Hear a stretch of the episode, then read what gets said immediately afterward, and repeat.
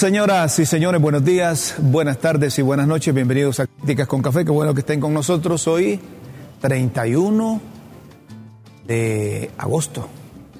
Dejó agosto. Nadie habló tanto de agosto como hablaron de julio. ¿Verdad? Qué bueno que estén con nosotros hoy, martes o miércoles. Hermano, ¿Cómo estás? te sientes. ¿Es muy- martes o miércoles? tienes muy cercano al alemán. Día miércoles 31. Eh, eh, el amigo, el alero que tengo aquí, mejor, eh, mejor se va al alemán para no decir que es lunes. Qué bueno, Guillermo. Está bien esa táctica.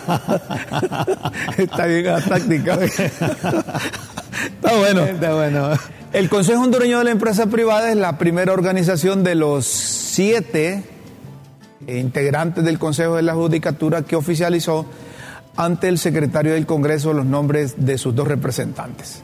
Y eso es un, proceso que se tiene que seguir por parte de los otros integrantes. El propio director ejecutivo Armando Urtecho, junto con Gustavo Solórzano, entregaron al secretario del Poder Legislativo, Carlos Zelaya, la acreditación de Olman Valladares y Elío Castillo como los integrantes de la Junta Nominadora para la elección de los registrados o magistrados de la Corte Suprema de Justicia de Honduras. Y dice el COEP en su cuenta oficial de Twitter, trabajando por una Honduras más justa. Está bueno, tienen que seguir todo ese procedimiento los demás. Lo que me llamó la Y, atención ya- es que... y hasta, hasta la elaboración de ese tweet tan ordenadito, ¿verdad? ¿Eh? Ahí está Armando Urtecho. Sí. Qué chiquito se ve Armando Urtecho a la par de, de Carlón, ¿verdad? Mira, es que Carlón es poste de luz. Con razón los hijos son tremendas pipas, Sí, dice Doña Chila. sí. Está bien, pero eh, eh, ahí son dos, eh, dos listos, ¿verdad? Uno en cuanto a las leyes y el otro en cuanto a cómo elaborarlas, ¿verdad? Estamos hablando de Carlos Zelaya, secretario del Poder Legislativo y, y, y el amigo Armando Urtecho, que en representación del COEP llegaron. Lo te decía que lo que me llamó la atención es que el- la ley dice que debes de dar 72 horas por si hay alguna impugnación a los que eligieron. ¿no? Pero el rector rápido, rápido los acreditó también. Me viene una impugnación y me revientan Sí, sí, eso. sí, sí, sí, sí. corrió corrió a, a acreditarlo. Veloz, porque como se juega con pelota adelantada, como dices tú. Así es, pelota adelantada. Siempre en política, el Partido Liberal de Honduras, a través de sus autoridades, el Consejo Central Ejecutivo que encabeza don Yanni Benjamín Rosenthal Hidalgo, ha presentado eh, algunos cambios al proyecto de ley para la conformación del nuevo Consejo de Defensa y Seguridad Nacional. Y de acuerdo con las versiones que se originan en el partido de la enseña rojo, blanco, rojo, estos estarán presentando esos cambios a la ley cuando se discuta en tercer y último debate la misma. Estamos hablando de la ley que inicialmente se mandó por parte El- del el- Poder Ejecutivo al Congreso y que no les gustó a los diputados, no a, la- no, no, no, a una minoría, no. O hay que decir los diputados del Libre, Al- si les gustó. Sí, pero los de Salvador. El resto del Salvador, liberales, los y liberales, nacionalistas. nacionalistas. Bueno, yo, yo pienso que tienen derecho a, a hacer las observaciones y propuestas para mejorarlo, Sí, ¿verdad? Y los liberales van a amarrar, porque como trasciende que podría ser eh, eh, Enrique, Enrique Flores Lanza, a, a quien le andan buscando un puesto, o, o a Patricia Rodas, entonces los liberales, como vos decís, juegan con pelota adelantada y están proponiendo que no tengan doble nacionalidad. Entonces ahí parece que Pat- Patricia Rodas tiene doble Y, nacionalidad. y Quique también. ah, también. también tiene doble nacionalidad. Eh, por si les quieren meter ahí, ¿verdad? Porque es que en esta administración está bien que se luchan contra la a favor de la transparencia, ¿va? De, de Quique no sabía que tenía doble nacionalidad. Debe tener porque allá estuvo cuatro años Ah, como conociendo cómo es del listo. Ve, no tiene la salvadoreña también. que, que, que, que, que, que, que la hace el listo. Ah. Entonces, lo de transparencia está bien, ¿verdad? Claro. Pero también en estas leyes se demuestra la transparencia. No solo es estar en contra de la corrupción o a favor de la transparencia en cuanto al manejo de recursos, sino que también en elaboración de leyes. Por Cuando supuesto. quieren meter goles, bajo, bajo, hacer esto a favor del otro, de aquel, O con la mano de Dios. o con la mano de Dios como le hizo Maradona. Entonces hay que tener también sumo cuidado y como vos decías, los diputados tienen la suficiente la capacidad derecho y, el derecho de ver, y deber también de advertir cuando se quiere meter una ley panda.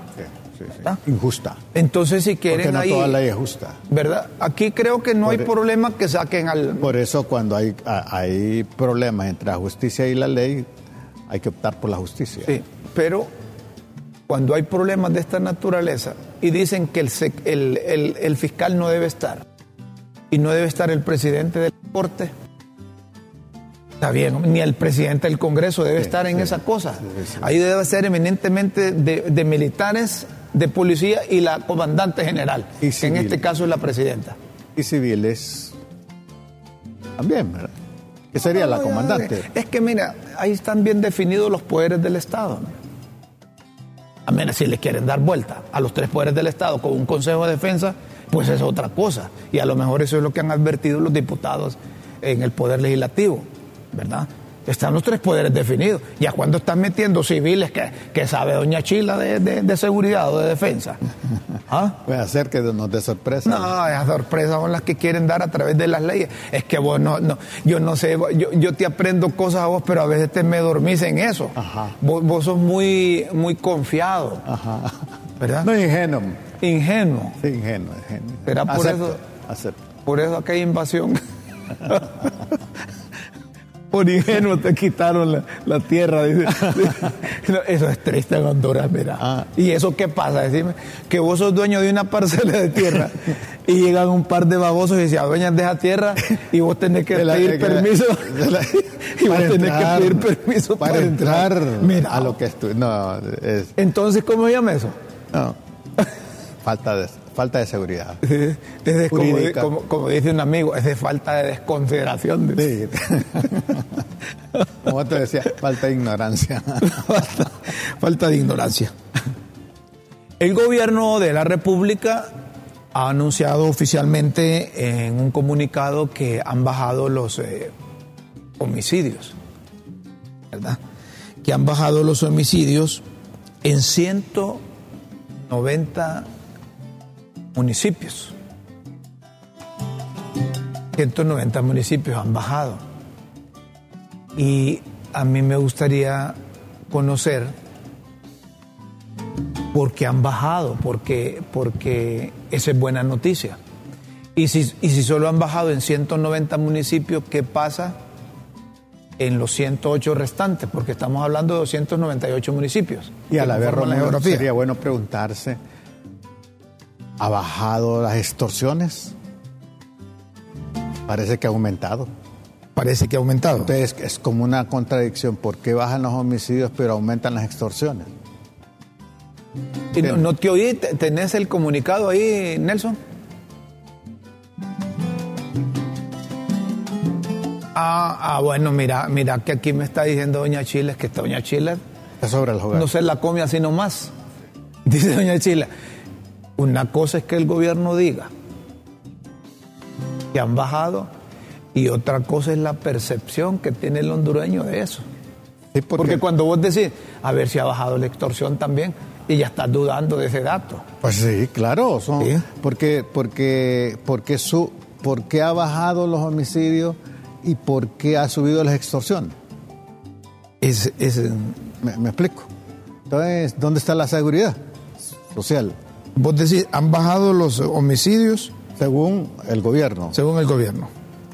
Pues el gobierno de la República dice en ese comunicado que la presidenta reconoció los logros de la policía en siete meses de su gobierno, que registra una reducción de homicidios en 190 municipios, mientras en otros 65 no se reportan ningún muerto. Es eh, eh, eh, bueno, Sí, lo ideal sería. No, claro. Lo ideal sería que, en los 298 municipios no, se reporten. No hubiese muertos. ¿Verdad? Pero mira, la cuestión de los homicidios, de, de, los, de, de las extorsiones es escandalosa, Rómulo. ¿Sí? La gente está huyendo. Tengo amigos fuera del país por extorsión. Y, y sus comunidades por extorsión. Y otro dato que resalta la presidenta es que eh, en 215 días de su gobierno no ha sido necesario lanzar una sola bomba lacrimógena contra la población en las calles porque ha imperado la política del diálogo. La cultura del diálogo. ¿Vos cómo ves eso? Bueno, yo lo, si es así, yo creo que es verdad. No, no, pero ¿cómo lo interpretas vos? Bueno, es positivo. Porque no han habido protestas. No, es que han habido protestas. Sí, pero ¿por qué no han habido las movilizaciones, las tomas de calle, aquellos de las motocicletas y todo lo demás ahí? ¿Ah? Han habido, han habido protestas, Rómulo. Yo creo que han habido más protestas en este gobierno que en el gobierno anterior. Pero no las protestas así como las que hacía Libre. Lo, lo que hay que decir es que los revoltosos están empleados. Pero no, pero no tengas miedo de decirlo, Guillermo. Guillermo, si es que es así, los más revoltosos, los más pleitistas. Están en el poder. Están en el poder. Eso es verdad, eso es verdad. Entonces, ¿cómo pero, a pero a la vez, manifestaciones y movilizaciones? Es fenómeno que es motivo de trabajarlo, Rómulo que han habido más protestas. Sí, pero ya en, la casa de gobierno, compadre, ha hablado. Llegan y le dicen, mira, Guillermo, anda a protestar a casa de gobierno, ahí pasamos vos. Y vamos a dialogar. Y ahí dialogamos. A ver, es que es bacanudo. La, la cosa está, a ver, porque no han parado esa protesta allá por la maquila, que allá se les están metiendo a algunas organizaciones, quieren hacer un sindicato y por qué ahí no. Sí, es, Decime cuántas tomas de carreteras han bloqueado, han quemado allá las, las, postas esas que cobran peaje. Pero fíjate que se da como un, milagro, aparentemente, ¿va? A papo. Milagro en que la policía convence a los manifestantes y, no, no, que hacer. No digas eso. que la policía convence, convence a los manejadores. Ya veo, eh, coronel, el coronel Guillermo Jiménez Mayén. Fíjate que yo creo que, no, no, no, y te voy a decir, no, no, no, vos tenés la pinta de... no, no me luces vos, te luces más a vos, a mí no. ya me hiciste reír, no, pero de eso se trata la cosa. No, los policías no convencen a los manifestantes. Miren, cuando hay manifestantes... Aparentemente, aquí yo leí hace unos años un libro que se llama El milagro del diálogo. parece, parece que leyeron ese libro de los policías de cómo convencer a los manifestantes para no hacer uso de las bombas lacrimógenas, ¿no? Sí. Eh, Nelson, eh, eh, puedes comunicarte con Migdonia y estas. Para hacer el contraste. Proba con Migdonia y esta, porque Migdonia y esta es la directora, la directora del Observatorio de la Violencia. Sí y ellos, ellos manejan, de la universidad, y ellos manejan cifras, estadísticas. Entonces, el por qué ha bajado sería bueno. El por qué ha bajado y también eh, que Migdonia nos comparta eh, por, qué ha subido la extorsión. Podría ser también. Porque ellos eh, tienen todos los datos. ¿cómo, dice doña? No, hombre, está doña Chil. A ver, mira, oí lo que dice. Venga, dígamelo aquí, me trae agua. Dice doña Chila que, es que no hay muchos policías en esos pueblos donde se ha bajado los homicidios. Está bueno eso. No, es, es buen Buena observación. Buena observación de doña Chila. Eh, dice es que no hay tantos policías ahora en, por eso ha bajado. en esos municipios, por eso han bajado. Ah. Es un fenómeno que también se debe de valorar. Por supuesto. ¿Verdad? Por supuesto. Porque la gente, yo me acuerdo antes, hacían toda una ceremonia para entregarle el bastón del mando al, vocal de policía. ¿Cómo que se llamaba ese? Que le decían una figura que la gente lo respetaba. Claro. Lo, respetaba en el pueblo. Él es el alcalde de policía, mira, tené cuidado porque él te puede llevar enchachado en cualquier momento. Y no eran chachas, sino que te amarraba. El, alcalde de policía y el, ¿cómo se llama? El, auxiliar. El auxiliar, alcalde auxiliar. De, de las comunidades. Esa era una autoridad. Muy respetada, muy respetada. Y no habían tantos muertos. ¿O será, como pregunta Nelson, que hay una industria de los muertos que beneficia a unos? Bueno, no, no, es que la verdad, la, ah. la industria. Bueno, la muerte en este país es una industria. Mira, aquí morirse, hay que pagar para morirse. Miren, miren que no, pero tiene sentido eso, tiene sentido eso. La, gente dice, ay, y, si, y, si, y si la gente no muriera por violencia, no seríamos muchos. Y fíjate que hay personas que están más pendientes de la muerte que de la vida. En el sentido de que yo tengo un amigo, así literalmente, Nelson, que, tenía un problema económico, pero por estar pagando un, un terrenito, un terrenito para, para que lo enterraran después, eh, dejaba de vivir a plenitud. Y yo le dije, hey, pues, vende este terreno para que salgas de tu situación. y lo convencí. y lo compraste. no, no, no, no.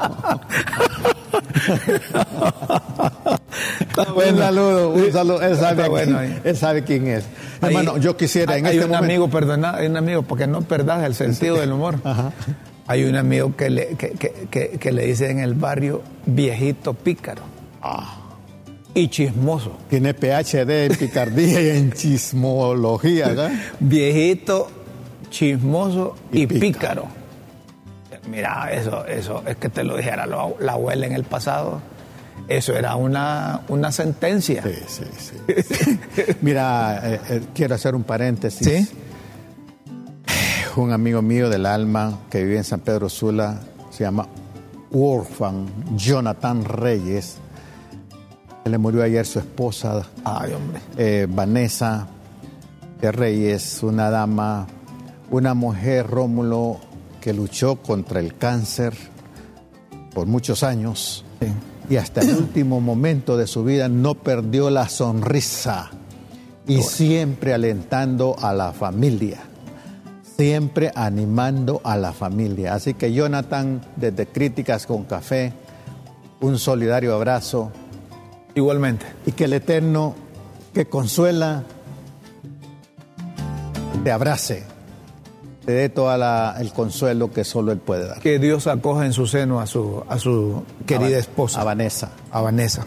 Con el permiso de, de la familia Doliente, está en línea ya eh, eh, Migdonia Yestas, la directora del Observatorio de la Violencia. No le vamos a quitar mucho tiempo, eh, licenciado, sabemos que pasa ocupada, pero nos llama la atención una comunicación oficial del Gobierno de la República que dice que en siete meses se han reducido los homicidios en 190 municipios.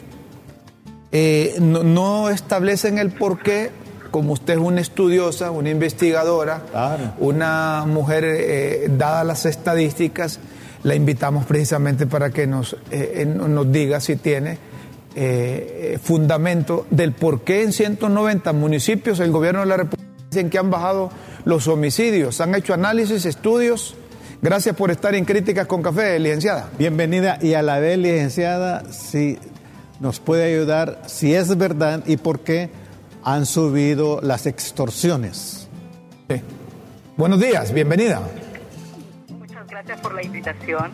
Y sin duda eh, hemos visto que en este año hay, y de acuerdo a las datos que hemos validado con eh, las fuentes oficiales, Policía Nacional, Medicina Forense, eh, el Registro Nacional de las Personas y otras eh, instancias que nos apoyan con brindarnos datos para tener una fuente confiable. en lo que va de este año y con los datos que hemos validado, hay una reducción entre febrero y julio para comparar lo que la presidenta de la República estableció y establecerlo hasta julio precisamente porque son los datos que tenemos y hemos validado como observatorio de la violencia, hay una reducción del 16.1% y esto es importante establecerlo que en las muertes por causa externa han bajado los homicidios pero han subido o hay un aumento en los eventos de tránsito con un 2.4%, es decir, que hay que poner atención también a toda la accidentalidad. Eh, cuando analizamos lo que ha establecido la presidenta de la República, eh, se evidencia que hay municipios efectivamente que tienen cero cero, o sea que no ha habido una muerte violenta homicida y de ellos son 74 municipios hay 33 municipios donde la violencia no bajó, pero no subió, es decir, se mantuvo la violencia. y hay 118 municipios que no hubo, que sí hubo una reducción. Entonces, es, eh, se evidencia, asumo que lo están haciendo hasta el mes de agosto y eso da cuenta. Año con año hay muchos municipios, en promedio 82, 84, eh, que no presentan muertes violentas. De hecho, el Observatorio de la Violencia ha analizado y ha ido por semanas a vivir en esos municipios para ver qué es lo que pasa y lo que tiene que ver eh, en esos municipios es que todo el mundo se conoce, que hay un suficiente capital social o que las alcaldías municipales están trabajando en los temas de seguridad. Pero sin duda eh, hay muchos, eh, la presidenta dice que se reportan, no se reportan ningún muerto en 65 municipios hasta el mes de, ve usted, bajó hasta el mes de, de enero a julio. El observatorio establece que hay 74 municipios que están en sin una muerte violenta, es decir, que hay algunos que ya han habido muertes violentas, porque entonces hay nueve, nueve municipios que, que lo tienen. Eh, la violencia y la criminalidad sí ha disminuido, eh, no así la percepción de inseguridad o la percepción de violencia que tiene el municipio. La gente siempre ve, y eso en datos que ha hecho el Observatorio de la Violencia en la encuesta del 2019 establece que el 89.9% de la población dice que este es un país seguro, a pesar de, eh, de todas las disminuciones en la en la tasa de homicidios. Eh, hay, en todos los meses se está presentando una reducción de esta violencia, excepto el mes de enero, por eso no lo comparan. Obviamente entraron el 27 de, de enero, entonces es un mes que no le corresponde a ellos, pero a partir del mes de febrero hay eh, importantes reducciones en cada uno de estos meses. ¿Y esas mesas de seguridad ciudadana están dando resultados? La policía escolar que no sabemos cómo funciona, pero eh, eh, le mete miedo a la gente y puede servir para bajar los homicidios, los actos violentos? Cuando se organiza la ciudadanía, ya sea en comités de seguridad, en mesas de seguridad ciudadana, ya sea en patronatos, en juntas de agua, en sociedades de padres y madres de familia, que se organice la ciudadanía para trabajar el bien común, el bien de la gente y en este caso los temas de seguridad y prevención de violencia, sí deben dar resultados. Van paso a paso porque eh, usted sabe que en los barrios y las colonias cada uno piensa de diferente forma y, quieren imponer muchas veces más que el diálogo y, es mm, el uso del poder lo que lo que lo que enfrentan generalmente. Pero eh, cuando logran ver el bien común, la unidad y la identidad y el mejorar el barrio y la colonia deben dar resultados. Es muy pronto para decir si van a dar resultados. Yo todavía no logro estudiar eh, a profundidad de la policía escolar. Tengo 25 años de ser profesora de educación primaria, media y de educación superior. Eh, y cuando usted entra militares a las escuelas, lo que hace es control del delito, pero no está previniendo. Más bien el esfuerzo que debe hacer el gobierno es de trabajar con docentes, padres y madres de familia y estudiantes en prevención de violencia en centros educativos o en la escuela y la familia para poder enseñar, porque de lo contrario es más policías, más armas que al, al final eh, no dan los resultados o como decíamos de los militares a cuando estaban en las calles a enamorar mujeres que van eh, espero que no sea así la policía, porque la policía está más entrenada, está más preparada para trabajar con la ciudadanía, pero que no se les olvide, como dice la presidencia de la República, que hay un proceso de selección, promoción, formación e incentivos para que haya un cambio en esa cultura patriarcal, en esa cultura donde los hombres creen que eh, son los dueños y señores y por lo tanto en las escuelas hay muchas niñas que eh, van a querer verlas entonces ahí es donde es importante poder definir cuáles son las actuaciones que va a tener la policía escolar, dónde va a estar apostada hacia afuera. Por ejemplo, donde yo trabajé en Nueva Suyapa, eh, aquí en el Distrito Central, que fui directora y subdirectora de, una escuela, eh, la policía está a dos cuadras de la, del, del, Instituto Nueva Suyapa y de la Escuela Víctor F. Ardón. Y la pregunta es, ¿cuántas veces la policía fue cuando yo trabajé en esa zona, a esa zona y era a puro llamado? Entonces, las estrategias y el deseo de trabajar con la gente y para la gente eh, sí es importante porque se deben a la ciudadanía. ¿Y, lo de la extorsión? Ha, aumentado la extorsión, se ha incrementado. ¿Y por qué? Sin duda, eso es un flagelo. Miren, mientras no se trabaje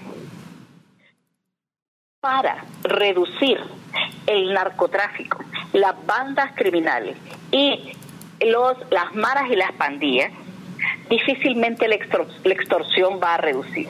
Lo que eh, se ha hecho en estos últimos gobiernos es aumentar eh, estos grupos ilícitos eh, y además el control territorial. Hay muchos lugares donde ya no tienen permiso de entrar a una hora y salir a otra hora. Tienen que definir donde estos grupos delincuenciales eh, controlan el territorio, pero la ciudadanía.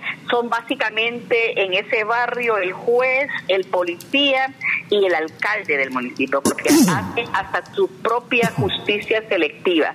Intentan que no se caliente la zona en otros temas, pero que la ciudadanía vive con miedo. Ese es un problema que deben controlar precisamente porque va a estallar a los niveles que todavía no estamos eh, como los del Salvador, donde ese esfuerzo de atrapar a todos para meterlos a la cárcel sin ninguna rehabilitación eh, es lo que creen que va a dar resultado y no es cierto porque lo que lo que se intenta siempre es culpar a las víctimas, culpar a los jóvenes de todos los males que hay en el país y cuando al final no se les enseñó, no se les incluyó, se les marginalizó y, y no tuvieron otra alternativa que más que entrar a estos, a estos grupos que cuando eran niños se los convencieron precisamente porque el Estado no estaba presente y ahora forman parte de estos grupos eh, eh, criminales eh, organizados. Muy bien. Muchas gracias, licenciada Ayestas. Muchas gracias, licenciada, por acompañarnos. Migdonia Ayestas del Observatorio de la Violencia de la Universidad Nacional Autónoma de Honduras. ¿Qué cosa ese fenómeno de, la, de los homicidios y de las extorsiones? Qué inseguridad infunde al ciudadano, qué incertidumbre, qué sobresaltos, Rómulo, qué sentido de impotencia a la población. Imagínate que alguien te asalte pues o, se te sale el animal que llevamos todos adentro y el otro tiene más poder porque tiene arma y te mata. O te paralizas. Pero eso es horrible esto. Aspiremos y tengamos esperanza que van a haber cambios. Sí, claro, por supuesto. Que la policía va a cambiar. Que ya no les va a gustar el dinero fácil. Que no se van a meter a las actividades irregulares o ilícitas que no se van a vender al mejor postor, que no se van a meter al crimen organizado, al narcotráfico. Esa es una aspiración una vez válida que tenemos nosotros. Una vez me hicieron una, una, una entrevista que me sentí bien comprometido en la respuesta y me preguntaron, Guillermo, ¿y si tú vienes y te encuentras con uno de la 18 de la MS y un policía en la calle? Que voy con el de la 19, ¿Qué haría, Guillermo? Imagínate, imagínate a qué dilema lo meten a uno. Eh, eh, eh, la pérdida también de autoridad. Busco al de la 13 y lo hubieras dicho, vos no te hubieras quedado callado. Señoras y señores, hacemos una pausa en Críticas con Café, luego vamos a volver, porque ayer dijimos, ¿verdad? Ante la denuncia que se hizo contra Vilma Morales, que la íbamos a invitar. Y Vilma Morales ha aceptado la invitación de participar aquí. Y hay preguntas concretas, ¿verdad? Es cierto que Vilma Morales amenazó a los abogados que defienden a quienes salieron afectados por esa transacción u operación que se hizo con el Banco de los Trabajadores. Y es cierto que Vilma Morales, desde la Comisión Nacional de Bancos y Seguros, cometió delito de lavado de activos por más de 300 millones de lempiras, como se ha presentado esa denuncia contra ella en la UFERCO. Una pausa y luego seguimos aquí en Críticas con Café.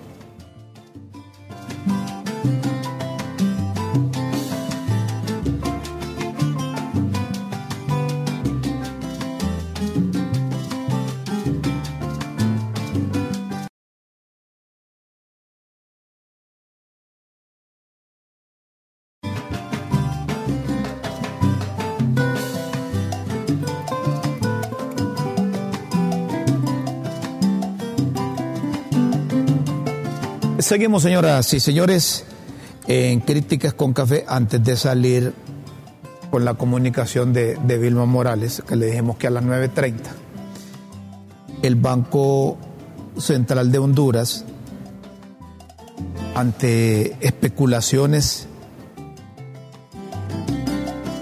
ha salido con el precio oficial del Empira con relación al dólar. Porque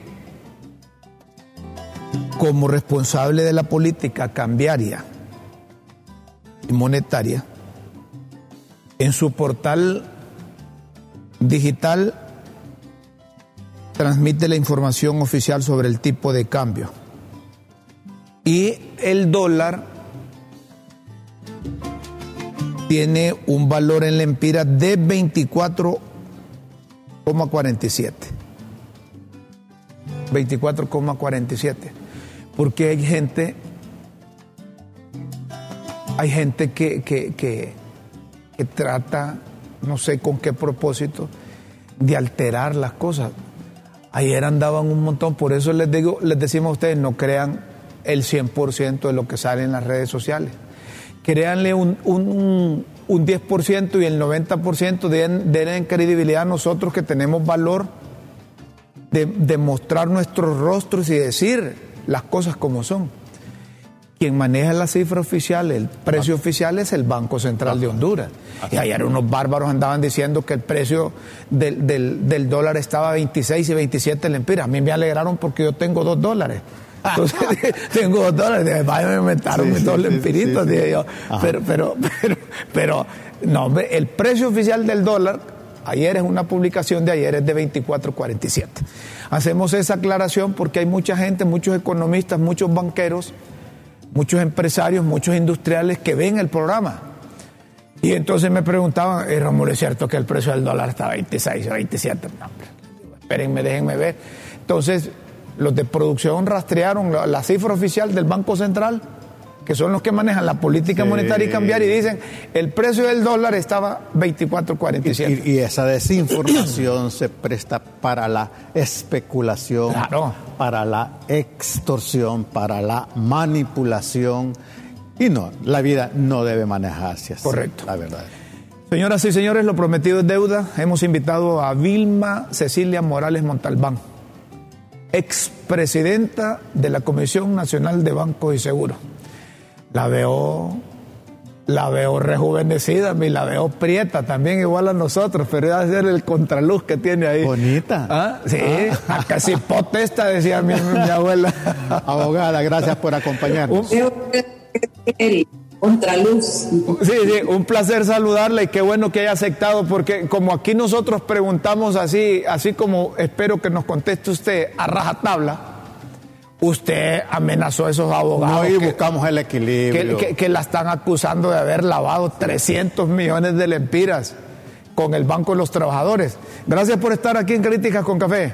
Bienvenida. Muy bueno, buenos días, eh, Rómulo. Eh, un gusto realmente estar con ustedes en este programa tan gustado, tan, tan, tan especial. usted tiene un programa, ustedes tienen un programa muy especial, realmente eh, gusta a la población y orienta y así como esta información que usted acaba de dar del Banco Central, que también quiero decirle, a mí me sorprendió esa información que, que vimos y su aclaración creo que ayuda mucho a la, a la ciudadanía, así como, la, así como a las instituciones. Eh, realmente sobre el tema que, que, provoca esta invitación, eh, decirle que realmente lamentamos eh, que el abogado Norman Torres haga esa realmente esa, ese señalamiento que no es cierto. En mi vida he atentado contra ninguna persona, ni, ni con el pensamiento, mucho menos en una acción que, que lleve a dañar la vida de un ser humano. Eso totalmente descartado, eh, no, no tiene ningún, ningún principio ni fin. Cuando, eh, en la función pública o en la función que nosotros desempeñamos Comisión de Seguros, eh, usted recordará y, y sabe que es un órgano colegiado, no es una decisión unipersonal, no es una decisión de Vilma Morales en su momento cuando fungió, sino que habían dos, dos miembros más de la, de la comisión, así es que las decisiones son colegiadas. Y en lo que concierne al tema, decir que realmente lo que ahí aconteció es una situación en la que un banco, como fue el Banco de los Trabajadores, incurrió en las de liquidación forzosa. Esto eh, provocó eh, la identificación de causales como fue la, el, un índice de capital, un índice de capital mucho menor al legal y además hay inviabilidad de, de mejora de las recomendaciones que se les habían indicado a los directivos de ese banco. Ante esa inviabilidad, el Congreso Nacional emitió un decreto y el ofreció las directrices de ese decreto que invitó realmente a la capitalización del banco con nuevos aportes de capital por nuevos accionistas, que en este caso se reunieron más de 49 cooperativas que aportaron 300 millones a los que hoy se refiere como un lado de activos. a ver, a ver, ahí, vamos bien, ahí, estamos bien, solo, solo, solo eh, permítame. además, además eh, Rómulo, eh, se hizo un aporte extraordinario de, por parte del Fondo de Seguros de Depósito, del FOSEDE, de más de 219 millones para completar el capital requerido y necesario para sacar de, ese, de esa situación de déficit patrimonial al Banco de los Trabajadores.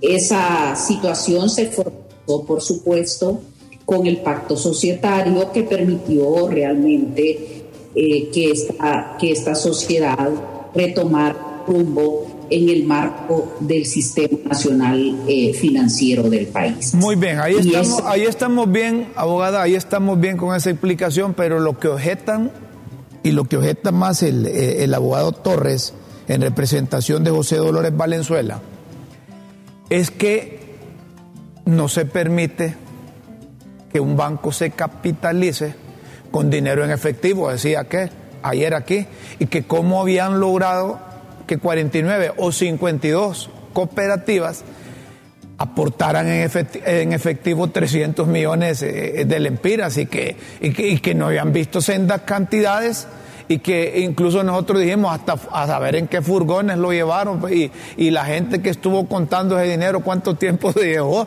¿cómo es esa cosa?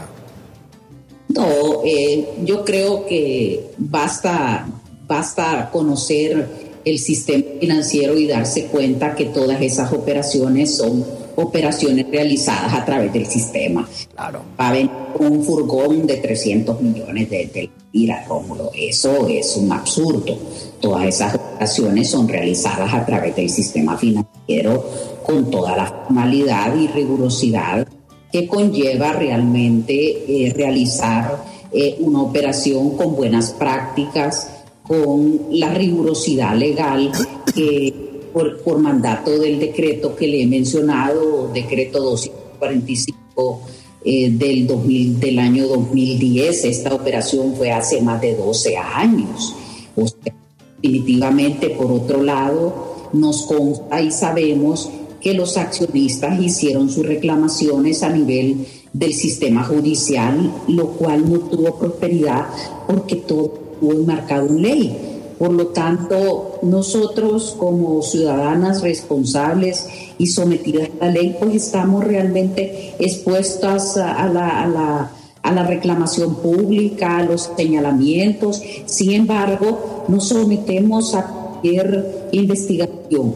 Y, y, lejos de eso, más bien el decreto en uno de sus artículos, si no mal recuerdo, establecía que en el ámbito de las facultades más bien el Ministerio Público debía de investigar a las autoridades del banco que en su momento no hicieron las acciones pertinentes para proteger el patrimonio de sus, de sus uh, eh, ahorrantes, lo cual es el fin primordial y la responsabilidad que tiene la Comisión de Bancos y Seguros, defender el patrimonio de los ahorrantes. Al final, para eso está la Comisión de Bancos, para garantizar que el sistema financiero opere en forma correcta y, en ese sentido, por esa misma razón, las facultades que tenía el Ministerio Público de investigar y poder determinar responsabilidades de quienes fueron los administradores de ese banco en ese tiempo y que pudieran eh, identificarse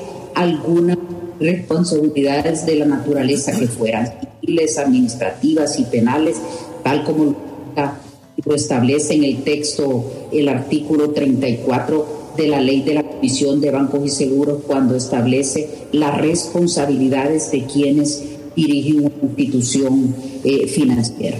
Oiga, mi abogada, aquí me pregunta uno que fue socio, dice que tenía 17 mil empiras en ese banco y que con la capitalización se le fueron. No, no, no, no, no, no tiene, no tuvo el, el dinerito ni, ni los intereses. ¿Qué ocurrió ahí?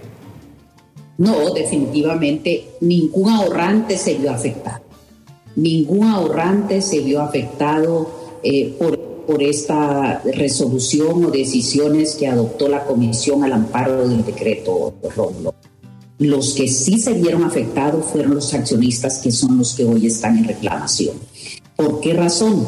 Porque definitivamente en el, ratio de las resoluciones el accionista para eso tiene las asambleas, para que las asambleas hagan sus reclamaciones frente a las actuaciones de los directivos de cualquier institución bancaria. Y eso es establecido en la misma, eh, en la misma, eh, en el mismo código de comercio, o sea, todas las disposiciones eh, de naturaleza financiera y sobre el manejo de una mercantil como lo es un, banco, definitivamente están alineadas por esas, por esas disposiciones. ¿Usted no tiene miedo que la UFERCO inicie un proceso contra usted? Bajo ningún punto, Rómulo, realmente estamos seguros de que, de que las, las decisiones y las resoluciones que se adoptaron, eh, de lo cual fue informado permanentemente el Ministerio Público, eh, tal como se anunció en los diferentes comunicados que en esa época sacó la comisión, identificando eh, las actuaciones administrativas irregulares, las cuales fueron turnadas y cursados eh, al Ministerio Público. Lejos de esto, esa es quizás la extrañeza, decir, de que no haya habido ninguna investigación por parte del Ministerio Público en el momento en que se turnó y cursó toda la información por parte de la Comisión Nacional de Bancos y Seguros al Ministerio Público. Una última pregunta que entra aquí. Pregúntele por favor a la abogada Vilma Morales Montalbán eh, cuál es la diferencia entre la liquidación del Banco de los Trabajadores y el Banco Continental. ¿Por qué uno sí y el otro no?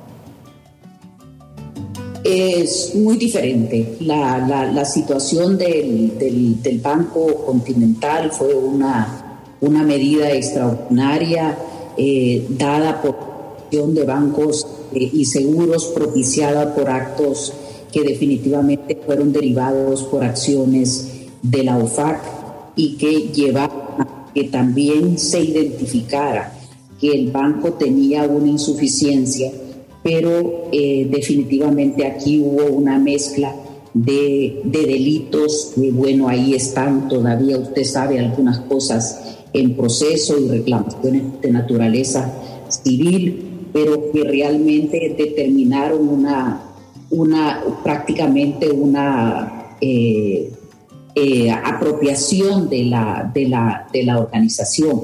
En este caso, en el, a diferencia en el Banco de los Trabajadores fue la liquidación derivada por los causales que hemos mencionado, índice de adecuación de capital menor al mínimo, eh, menor al capital identificado legal y la inviabilidad de cumplimiento de las medidas. Esas fueron las causales de, de la liquidación. En el caso de, del Banco Continental fue un caso totalmente, totalmente diferente. Eh, finalmente esto se ha hecho público y cuando lo acusan a alguien por semejante delito, eh, no deja, aunque no esté tipificado por un juez ni por el Ministerio Público, no deja de, intranquilizar. ¿Usted duerme tranquila?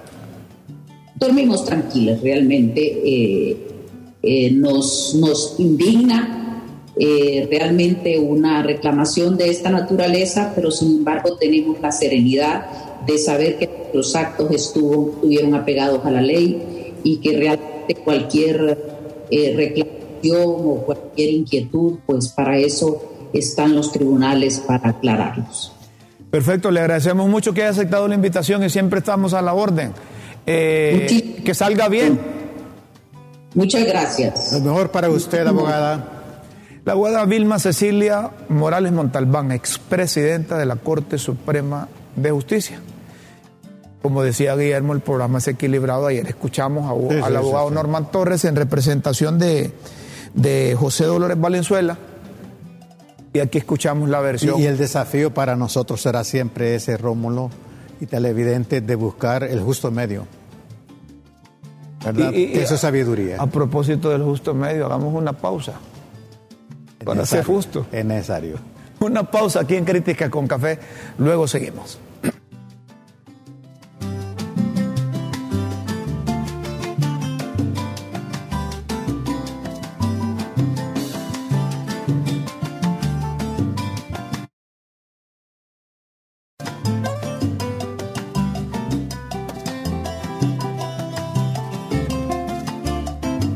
Seguimos, señoras y señores. Sí, muy bien, si de eso se trata el programa. Abrirlo a todos los sectores. Aquí hablan los chaparros, los altos, los gordos, los flacos, los negros, los blancos, los homosexuales, los hombres, los machos, los holanchanos, los paraiseños. Hablan de todas las tendencias, los marxistas, los leninistas, los leninistas, los comunistas, eh, los liberales nacionalistas. De eso se trata el programa. Y es que es una ingenuidad en todas las dimensiones de la vida solo quedarse con una parte. Eh, cae uno en un reduccionismo, ¿verdad? Mientras que si nosotros vemos los contrarios, como que somos más inteligentes para hacer síntesis. De eso se trata el asunto. A propósito de inteligencia, que bien los maestros que antes andaban pegando el grito al cielo en campaña, porque es que infortunadamente para el país perdimos la dirigencia magisterial. Ahora son, la, como decían las abuelas, las meras perperas, decían, de, la administración pública. Ese, término, perpera también. Sí, sí, sí. Eh, eh, las meras perperas de la Secretaría de Educación, ahora perdimos los dirigentes magisteriales. Pues en aquel entonces criticaban la inversión de los recursos de Imprema en Palmerola. Ajá, ¿y ahora? Ahora ya tuvieron la primera reunión de consejo de administración, ¿verdad? Y se han dado cuenta cómo operan ahí. Fueron a hacer un recorrido y han considerado que las operaciones de Palmerola están bastante bien, excelente. Y no solo eso, son rentables. Lo del, eso, lo del pistillo. Están ganando más intereses que teniendo ese dinero en, en cualquier banco, dicen ellos. Y el próximo año les van a dar cuatro cuotas equivalentes a más de 155 millones. millones. ¿Cómo te queda el ojo ahí? No, Cuando se ve que la inversión está siendo retornada eh, el negocio está bien. Tasa de retorno significativa. Eso, eso, está bien. Pero como eh, eh, la gente es muy dada a, criticar, a hablar, a, ser impulsivo, pero ya cuando van al, al, aeropuerto, ¿verdad? Y ven cómo se ha desarrollado y cómo está operando y ven cómo los beneficios, ven la tecnología, dicen. ¿Y qué problema no es el capital, vos? Es no tenerlo. Es por un lado.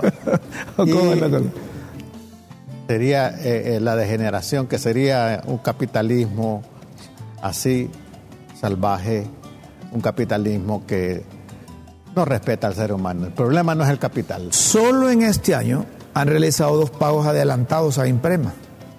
sumando 77 millones de lempiras, solo en pagos de intereses. Muy significativo eso. Lo que representa una gran ganancia para el instituto.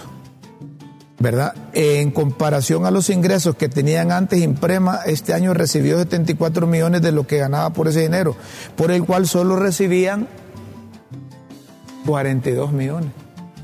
Es decir, que les, les ingresa 32 millones más. Porque son 70 y... 74 para 42. Sí. ¿Verdad? Ese incremento, gracias al contrato que tuvieron con Palmerola, la tasa de interés aumentó, así, claro, les, les daban 2% de sus recursos y, ahora, les dan 7%. Solo que se fuese hijo de vieja dunda se puede invertir en otra cosa. Miren, y los recursos de los institutos no le tengan miedo a invertir, hombre. Siempre y cuando se garantice lo que decimos, la tasa de retorno. Y si pudiesen eh, renegociar a una tasa de interés más alta, beneficiarían más a los beneficiarios. Tal, vez interviniendo doña Xiomara, les dan unos 10%, 20%. no. No. Porque eh, entendiendo que también es un dinero de los obreros que sí, pero sí, oíme, la lógica te dice, bueno, les van a terminar de pagar si no quieren seguir invirtiendo ahí, vayan, vayan al banco. Y les dan el 2%. Más claro. Entonces, ¿cuál es el mejor negocio? Donde, todos esos donde haya tasa de, tasa de retorno más significativa. Correcto. Eh, todos esos institutos, si te carreteras, hombre, busquen hacer edificios, busquen invertir en generación de energía. Inversión. Inversión en generación de energía, eh, eh, en generación de agua en generación eh, para los eh, ¿cómo se llama? Eh, proyectos de abastecimiento de agua. Claro. Eso, eso les puede generar. Si, si, yo tuviese dinero, yo lo invirtiera, no lo, no lo depositaría donde me están pagando menos. Gracias. Mira que yo estaba alegre porque iba a ganar seis lempiras más cuando es de especulación de los dos dólares que tengo, que decían que, que valía 27, ¿no? Pero el Banco Central aparece con la, con la, con, con, con el precio real. Eres único, Rómulo. Señoras y señores, aquí me están diciendo, oíme, ¿por qué, ¿por qué hoy siento tan corto el programa? ¿Por qué lo ah. sentimos corto? Ah. Eh, eh, mira, eh, doña Chila me le invita a café y rosquillas a Nelson, porque dice que recibió una llamada y, y en esa misma, que le dicen, ¿por qué ahora el programa es más corto? Entonces la respuesta que le dieron allá arriba es, porque lo bueno, dice, lo bueno dura poco, dice. Y es verdad. Fíjate que ya me levaste el ánimo. ya, ya estás como un barrilete. ya estás como un barrilete. Señoras y señores, les agradecemos eh, su atención. Los invitamos para que mañana a las 9 de la mañana, si Dios nos permite, estén de nuevo en Críticas con Café. Sí, amigos, sí, amigos. Recuerden que la vida no es la suma de decisiones, sino la decisión de ser lo que queremos ser. Sea feliz, disfrute cada segundo de la vida.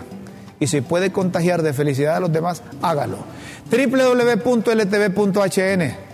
Somos críticas con café. Los invitamos para mañana. Con Dios siempre en vuestras mentes y en nuestros corazones. Buenas tardes, buenas noches, buenos días.